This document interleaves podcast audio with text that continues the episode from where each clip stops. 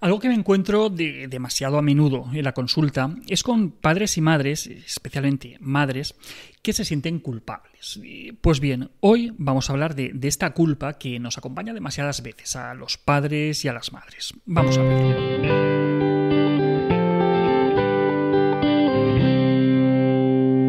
Ya hablamos hace algunas semanas de la culpa, eh, de cuándo es razonable y de cuándo es excesiva. Pero hoy vamos a pararnos más concretamente en la culpa de padres y madres en relación con la crianza de sus hijos.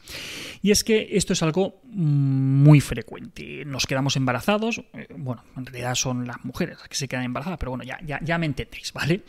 Y nos quedamos embarazados, esperamos a nuestro primer hijo, y muchas veces después de mucho tiempo de, no ver el momento, cuando nos lanzamos, pues que, no llega, pero bueno, al final pues pasa el embarazo, pasa el parto, primeras semanas, primeros meses y queremos hacerlo bien y eso está bien.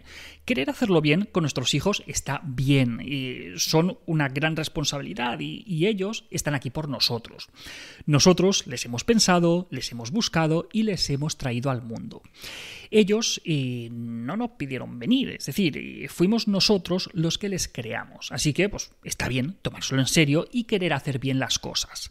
Nuestro podcast La crianza es cosa de tres es exclusivo de Podimo y si utilizáis el enlace que os dejo en los comentarios podéis tener tres meses de acceso a la plataforma por solo 99 céntimos, menos de lo que vale un café. Un montón de podcasts exclusivos, audiolibros y contenido que os va a encantar. Corred, no dejéis pasar la oportunidad. Pero una cosa es querer hacerlo bien y otra es querer hacerlo perfecto. ¿Vale? Y no es lo mismo.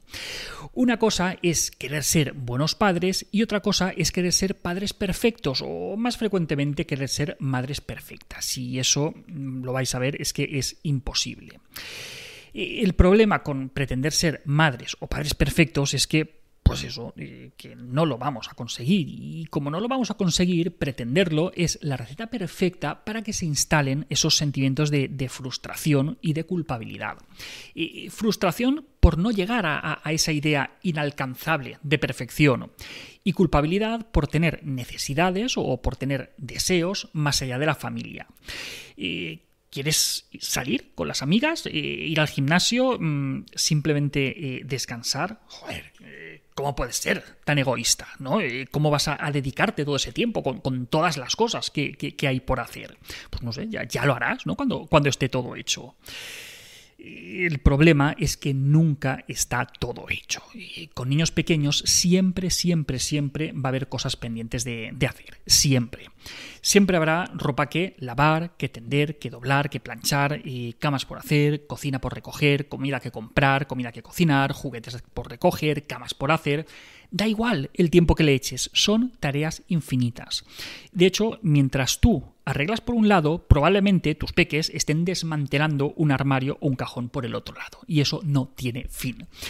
Y aunque llegaras al punto de tener la casa medio decente, pues probablemente tendrás pendiente el cambio de armario, retirar la ropa que se ha quedado pequeña, comprar zapatos para la nueva temporada, vamos, que, lo que hay que hacer es infinito.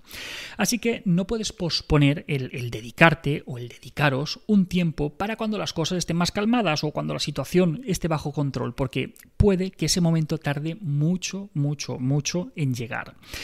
No puedes esperar tanto como persona, ni puedes esperar tanto como pareja. Y sois personas y tan importante es cuidaros vosotros, cuidar vuestra relación de pareja, como lo es que les cuidéis a ellos, porque son peques y dependen de vosotros.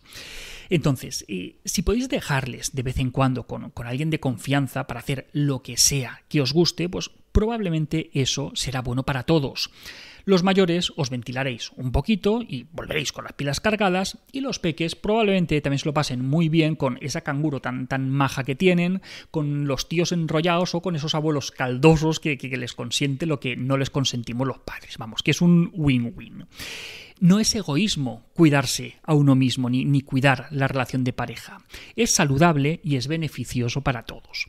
Y además, eh, cuando lo estáis haciendo, estáis enseñando a vuestras criaturas que también sois personas con vuestras necesidades y con vuestras emociones, que son tan importantes como las de cualquier otra persona. Al convertirnos en madres y padres, no dejamos de ser personas y, aunque sea una obviedad, a veces mm, nos lo tienen que recordar. Como decía el pediatra y el psicoanalista, Donald Winnicott, los niños no necesitan madres ni padres perfectos. con no tener unos padres demasiado malos sería suficiente. Las criaturas solo necesitan unos padres suficientemente buenos. Mm, como en casi todo, pues, habría un punto óptimo. Estaría bien ser suficientemente buenos, pero sin pasarnos. Incluso, pensadlo, nuestras imperfecciones les pueden beneficiar.